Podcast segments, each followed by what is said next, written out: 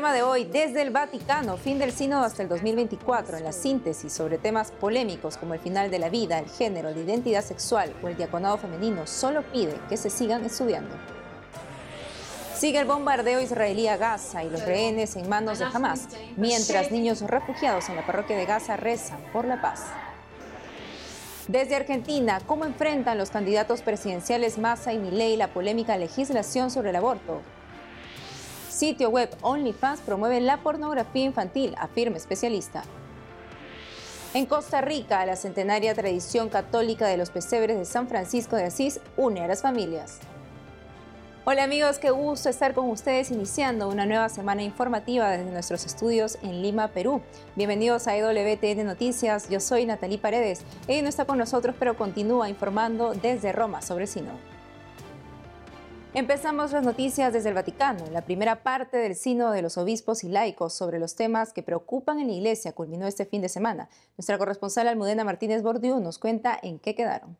Beatitudine, eminenza, eccellenza, cari fratelli e sorelle, carissimi giovani. El Sínodo de la Sinodalidad ha llegado a su fin. El sábado 28 de septiembre se hizo público el informe de síntesis del Sínodo, un documento de 42 páginas que refleja las conclusiones de los trabajos realizados durante esta primera sesión iniciada el 4 de octubre. Con una hora de retraso, este esperado documento fue difundido en torno a las nueve y media de la noche en Roma y además en idioma italiano. El informe, que ha sido sometido a un riguroso sistema de votación, se divide en tres partes. Estas se titulan El rostro de la Iglesia sinodal, Todos discípulos, todos misioneros y Tejer vínculos, construir comunidad. Además, hay un apartado final titulado Para continuar el camino. Asimismo, cada uno de estos temas se divide, a su vez, en diferentes apartados, en los cuales se señalan los puntos de convergencia, así como las cuestiones por afrontar y las propuestas de los miembros del sínodo. El texto abarca 20 temas que van desde la dignidad de la mujer hasta el obispo de Roma en el colegio episcopal.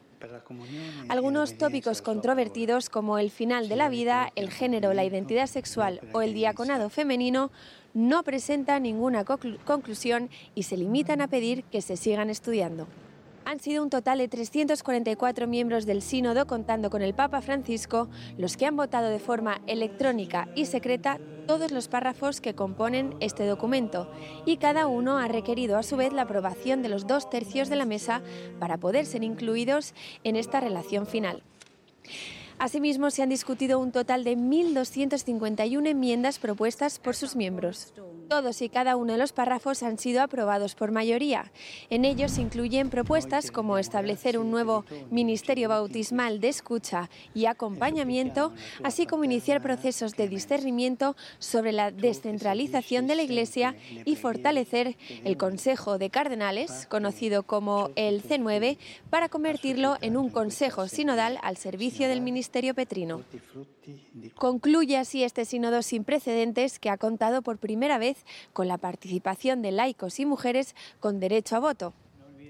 La segunda sesión, recordamos, tendrá lugar en octubre de 2024, también aquí, en Roma.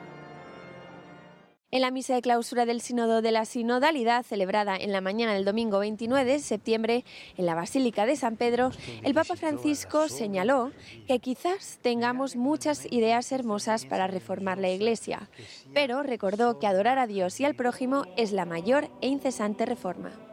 Tras la misa, el Santo Padre dirigió la oración del Ángelus desde la ventana del Palacio Apostólico del Vaticano. Ante los miles de fieles que le escuchaban desde la plaza de San Pedro, el Papa Francisco pidió de nuevo el cese del fuego en Tierra Santa e instó a que en Gaza se dejen espacios para garantizar las ayudas humanitarias y sean liberados los rehenes de inmediato. Que cese el fuego. El Padre Ibrahim lo escuché recientemente en el programa Su Imagen y decía que cese el fuego, que cese el fuego. Él es el vicario de Tierra Santa. Y también nosotros con el Padre Ibrahim decimos que cese el fuego, que se detenga, hermanos, hermanas, que se detenga la guerra. La guerra es una derrota siempre, siempre. En Roma, Almudena Martínez Bordiú, EWTN Noticias. Y ahora desde el Vaticano, Eddie Rodríguez Morel analiza el informe de síntesis del Sínodo de la Sinodalidad 2023. Hola Natalie, hola nuestros televidentes. Convergencias, puntos a desarrollar y propuestas, desde sugerencias hasta insistencias. Es el esquema en el que se divide cada tema presentado por la relación final publicada recientemente en Roma como fruto de la Asamblea del Sínodo de la sinodalidad del año 2023, camino a la asamblea final del año 2024, también en octubre. Se reconoce que es difícil encontrarse auténticamente de manera que escuchamos a los demás. Y esto se considera fundamental para que la iglesia deje un modo de ser burocrático y adopte un modo de ser más cercano a las personas, desarrollando un estilo de diálogo al interno de la iglesia y también la capacidad de dialogar con las personas que no comparten la fe, pero con las que la iglesia está llamada justamente a caminar para hacer presente el Evangelio. Eh, estos círculos menores que vimos, que fueron la característica, digamos, que saltaba a la vista de, este, de esta asamblea sinodal, buscaban justamente lograr eso, de que con obispos y laicos, diferentes tipos de ministerios, cada uno con su propio carisma y don, se unen en un sincero esfuerzo de discernimiento para llegar a entender lo que Dios quiere para la iglesia hoy en día en este modo de ser sinodal. Se reconoce que todos compartimos por el bautismo el sentido de la fe. La pregunta que surge es, ¿cómo es posible, cómo debemos, y se, plantea esto justamente como un tema a tratar y desarrollar, poder conjugar esa libertad, esa búsqueda del Espíritu que nos habla hoy, cómo poder conjugarlo con la doctrina de Jesucristo, el mismo ayer, hoy y siempre, en la escritura, en la tradición, bajo la guía histórica del magisterio y también con un discernimiento profético de los signos de los tiempos. Es un tema justamente uno de esos temas a tratar, a enfrentar en adelante. El sentido de los fieles se presenta como un sentido cierto, un tipo de criterio seguro sobre lo que corresponde a la fe apostólica. Y también ahí surge la pregunta, tal vez es por eso que vemos que el voto contrario fue un poco más alto en ese, en ese apartado, porque se pregunta uno, cómo se considera un sentido cierto, un sentido, un criterio cierto, lo que los fieles alrededor de cualquier grupo eclesial pudieran decir sobre lo que corresponde a la fe apostólica o no. No implicaría eso justamente una formación catequética adecuada y es lo que hasta ahora en el documento no veo con toda claridad. O sea, ¿cómo es que se habla de que aquí logramos un tipo de cierto criterio, un criterio seguro para discernir lo que Dios quiere, pero a la vez no se habla de la doctrina cristiana y la formación en la doctrina cristiana. Se habla, por ejemplo, de que la iglesia tiene que poder responder a la pobreza material de nuestros tiempos y también a la pobreza espiritual. Pero cuando se define la pobreza espiritual se dice la falta de sentido en la vida. No se menciona, por ejemplo, la falta del conocimiento del Evangelio y del Señor Jesucristo. Todo esto son temas que tienen que incorporarse en esta recta final de un año que nos llevará hasta la asamblea del año 2024, justo lo que conversaba con un obispo estos días se ha buscado, de alguna manera, dejar de lado la voz del Espíritu Santo a través de la historia para poder favorecer un encuentro entre nosotros en esta primera asamblea de este sínodo. ¿Qué podemos hacer para que el Espíritu Santo vuelva a ser el protagonista en lo que sigue para prepararnos de la mejor manera para poder afrontar nuestra misión, que es justamente anunciar el Evangelio? ¿Qué tendríamos que hacer para que sea presente la palabra cierta del Espíritu Santo a través de la historia, porque si verdaderamente queremos saber lo que el Espíritu Santo nos quiere decir y pensamos que nos dice hoy en día, quiere decir que verdaderamente amamos lo que el Espíritu Santo le ha dicho a la iglesia a lo largo de la historia. Así que es un tema a trabajar en estos siguientes meses. Estaremos muy pendientes, por supuesto, de cómo se desarrolla este proceso para traerles toda esa perspectiva también desde Roma. Es todo por ahora, Natalie. Hasta pronto. E carissimi giovani.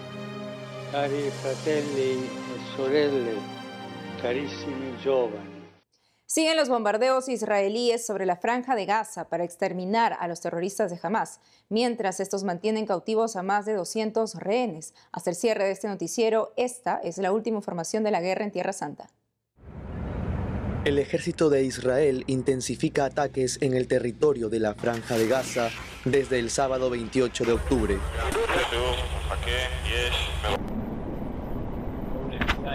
A pesar del modo selectivo de los ataques, los bombardeos también recaen sobre refugios, según las Naciones Unidas. Esta madrugada el ejército de Israel también atacó un campo de refugiados al norte de Cisjordania, territorio palestino fuera del control de Hamas.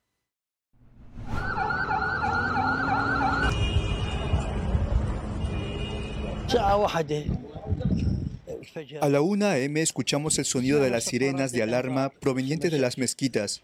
Dijeron, el enemigo ha entrado, el enemigo ha entrado. Luego escuché sonidos de explosiones y aviones volando a baja altura.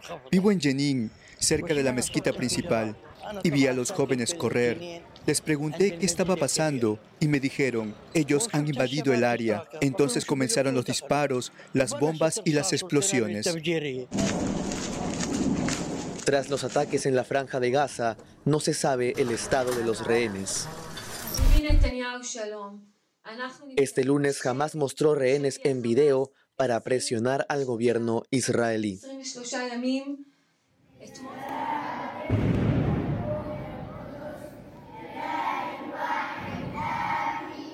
Mientras, en la única parroquia de Gaza, en video para el Papa Francisco, niños refugiados rezan el Padre Nuestro, Ave María y bajo tu amparo en árabe por el fin de la guerra.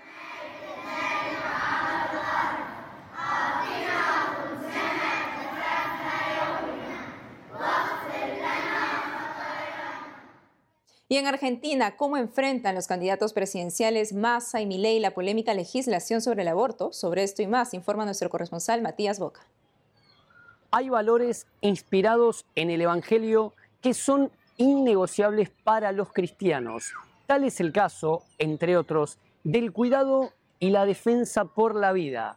Por tal motivo, EWTN Noticias estuvo entrevistando de forma exclusiva a la abogada Ayelén Tomasini, quien nos habla acerca de la postura de los candidatos presidenciales Sergio Massa y Javier Milei al respecto.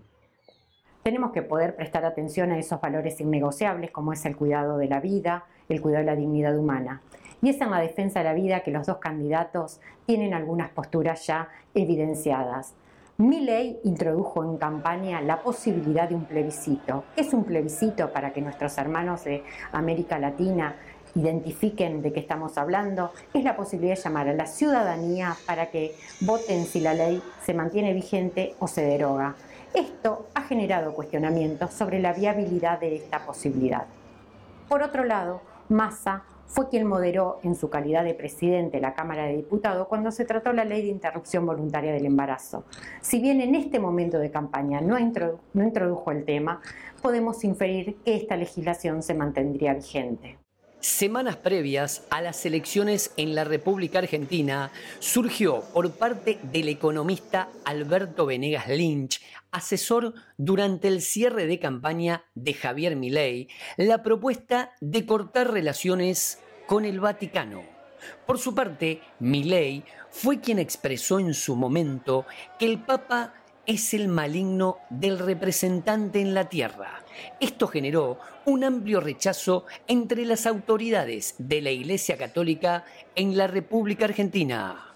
Es un tema de impacto que toca la fibra íntima de los católicos. Es en este tema que muchos repudiamos este tipo de comentarios, donde al pontífice se lo debe respetar y también se repudia la posibilidad de cortar relaciones diplomáticas con el Vaticano. Entre otra información, el Papa Francisco canonizará a Mamantula, laica consagrada argentina. Pero, ¿quién es María Antonia de Paz y Figueroa? Mamantula será la primera santa argentina porque el Papa Francisco oficializó la aprobación del milagro atribuido a la beata santiagueña María Antonia de la Paz y Figueroa. Ella fue la fundadora de la Casa de Ejercicios de Buenos Aires y ferviente promotora de los ejercicios espirituales según el espíritu ignaciano. Era una mujer que pertenecía a una familia muy acomodada de, de, encomenderos y que a los 15 años decidió dejar su familia. Eso es un acto de pura rebeldía.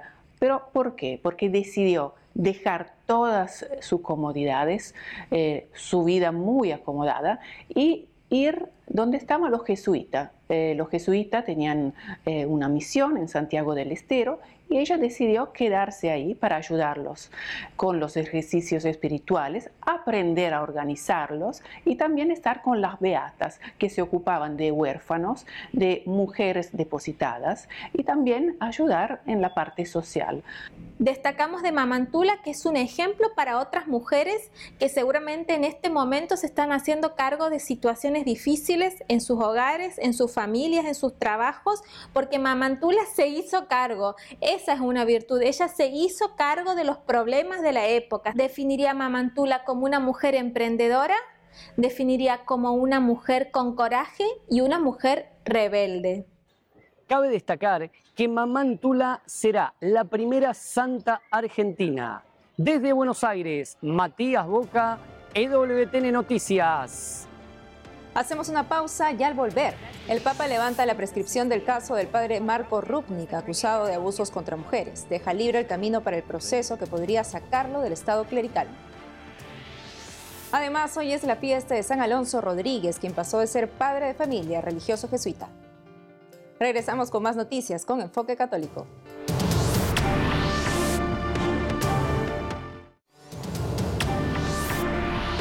En Costa Rica, la centenaria tradición católica de los pesebres de San Francisco de Asís une a las familias. Sobre esto y más informa nuestra corresponsal Anastasia Telles. Aquí desde el Colegio San Francis, quienes junto con los frailes menores conventuales organizaron una exposición con 100 pesebres. Esta actividad se llevó a cabo con la finalidad de festejar el 800 aniversario de la Navidad que San Francisco de Asís celebró en 1223 en Italia.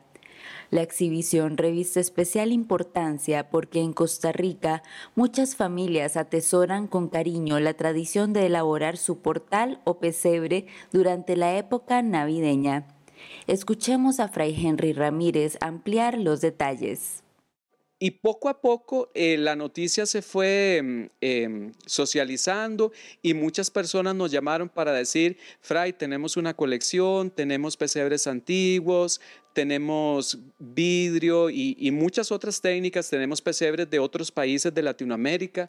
Entonces lo que comenzó como un sueño chiquito se hizo eh, una, una exhibición enorme ante la creciente ola de violencia que se ha presentado en nuestro país, la Vicaría Foránea del Santuario Nacional de Ujarras organizó una jornada de oración. Desafortunadamente, el incremento de los homicidios en Costa Rica ha alcanzado cifras nunca antes vistas en la historia del país.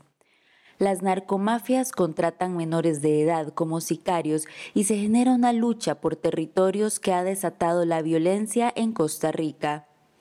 Esta problemática motivó a invitar a los fieles de todo el país a elevar plegarias por la paz de Costa Rica, ya que siendo nuestro país un territorio esencialmente afianzado en la oración, con una fe viva y creyente, será la oración precisamente el hálito de esperanza que abrazaremos con devoción para salir airosos de este flagelo social. Desde San José, Costa Rica, Anastasia Telles Abarca, EWTN Noticias. Ahora les cuento que el Papa Francisco levantó la prescripción del caso del padre Marco Rupnik, acusado de abusos contra mujeres. La medida del Santo Padre permitirá la ejecución de un proceso canónico. La máxima sanción de un proceso canónico es la expulsión del Estado clerical. Según la oficina de prensa de la Santa Sede, el Papa fue informado en septiembre por la Pontificia Comisión para la Protección de los Menores sobre graves problemas en el manejo del caso del sacerdote Marco Rupnik y la falta de cercanía a las víctimas. En consecuencia, el Santo Padre pidió al Dicasterio para la Doctrina de la Fe, dirigido por el cardenal Víctor Fernández, que revisara el caso y que inicie un proceso canónico. El aviso llegó dos días después de confirmado el nuevo destino del cuestionado y famoso artista y presbítero en la diócesis de Koper, Eslovenia, tan solo dos meses después de ser expulsado de la Compañía de Jesús. En estos días hay una nueva plataforma en Internet que es muy visitada y que sería un peligro en especial para los adolescentes. Se trata de la red denominada OnlyFans, que en castellano significa solo para seguidores. Los especialistas de la Asociación contra la Pornografía Dale una vuelta aseguran que OnlyFans es una nueva modalidad de este mal. Precisamente está conectada con nosotros desde España María Arellano, quien es parte del equipo de Dale una vuelta. María, es un gusto tenerte con nosotros en EWTN Noticias. Como psicóloga formada en sexualidad, ¿podrías explicarnos por qué esta plataforma OnlyFans atrae a muchos? Hola, buenas. Bueno, primero de todo, encantada de estar aquí. Gracias por tenerme. Y bueno, OnlyFans es una plataforma que funciona de manera parecida a YouTube, ¿no? Es como sería, están los creadores de contenido y los fans, que se suscriben a los canales de los creadores de contenido por un precio eh, que sería como una membresía mensual que los precios van pues desde los 3 hasta los 50 euros al mes o algo así. Eh, atrae a muchos, a muchos jóvenes porque lo presentan como una forma fácil y rápida de ganar dinero. ¿Y por qué aseguran que OnlyFans es una modalidad de pornografía? OnlyFans está muy relacionada con la pornografía porque muchos eh, actores y actrices de la industria pornográfica em, utilizan OnlyFans como una manera de ganar como unos ingresos extra y eh, como mandar eh, contenido personalizado a, sus fans. ¿no? Durante, la, durante los peores meses de la pandemia, como muchos rodajes de, de películas pornográficas se vieron cancelados, los actores y actrices del mundo de la pornografía eh, abrieron sus cuentas en OnlyFans para poder seguir generando ingresos. Em, entonces, por eso está tan relacionada con el mundo de la pornografía. Además, al no tener los filtros eh, que tienen otras plataformas como, como Instagram, por ejemplo, em, se puede subir cualquier tipo de, de, contenido, ¿no? Desnudos y cosas así y no estarían penalizados. ¿Y cuáles son los peligros de usar OnlyFans? Los peligros son que como es, tan atrayente, ¿no? Eh, y es una forma fácil y rápida, lo venden como una forma fácil y rápida de, ganar dinero, muchos menores lo, están viendo como, como, una solución muy atractiva, ¿no? De, de ganar dinero. Entonces muchos menores consiguen abrirse cuentas y empiezan a subir contenido eh, que acaba siendo como una pornografía infantil, ¿no? Eso también atrae al, al sitio web muchos muchos eh, pederastas, ¿no? Y al final acaba siendo algo muy peligroso, porque además pueden interactuar con, los usuarios eh, a través de un chat. Así que muchos pedófilos podrían estar eh, pidiendo contenido a menores a través del chat y cosas así. ¿Se han encontrado casos de pedófilos que han tenido contacto con algunos jóvenes, adolescentes? Se han, dado casos, ¿no? De, o sea, se, se dice se dice que, uno de cada tres perfiles de, de OnlyFans es, un menor. Y, ya se están dando también casos ¿no? de, de, detenciones de, pedófilos que han encontrado que tenían en su poder vídeos de pornografía infantil que muchos eran autogenerados por los menores en plataformas como OnlyFans.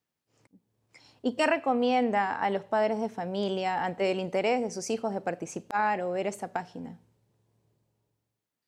pues yo pienso que es muy importante que las familias hablen con sus hijos sobre, sobre estos peligros, sobre los peligros de Internet en general, pero los peligros de esta página en concreto.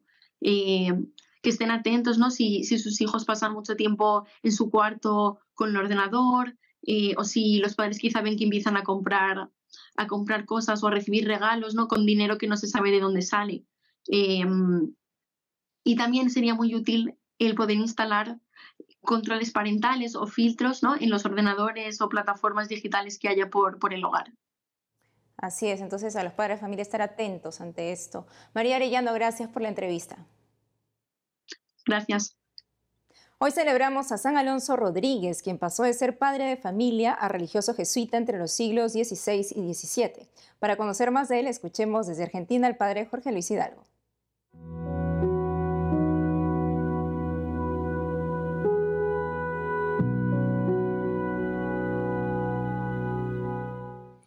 Hoy celebramos a San Alonso Rodríguez, santo jesuita, que fue admitido a la compañía de Jesús eh, luego de quedar viudo y de haber fallecido no solo su mujer, sino sus tres hijos. Y nos recuerda esta primera eh, episodio tan duro en la vida del santo, que Dios tiene sus caminos tan distintos y diversos a los nuestros, ¿no? Mucha gente se enoja a veces con Dios, como se suele decir, ¿no? Porque mm, Dios no cumple los pedidos que nosotros hacemos, ¿no? Pero el Señor siempre escribe derecho en renglones torcidos y Dios sacó cosas mejores en la vida de San Alonso que lo que él en ese momento esperaba. De hecho, después entró en la compañía de Jesús, fue admitido como hermano lego, es decir, sin ser sacerdote, y se dedicó más de 30 años al servicio de la portería, es decir, la atención de la puerta de quienes llegaban al convento, y siempre con una caridad exquisita, recordando aquellos buenos ejemplos que él había visto en su infancia. Por lo tanto, eh, vemos cómo Dios tiene sus caminos, que muchas veces no son los nuestros, y que nosotros también debemos confiar en la providencia y aunque no, le, no nos cumpla Dios materialmente las cosas puntuales que nosotros le pedimos, sin embargo, toda la oración es eficaz porque hace que nos conformemos nosotros con la voluntad de Dios y así Dios hace en sus criaturas los santos que Él tiene pensado y no lo que nosotros nos imaginamos.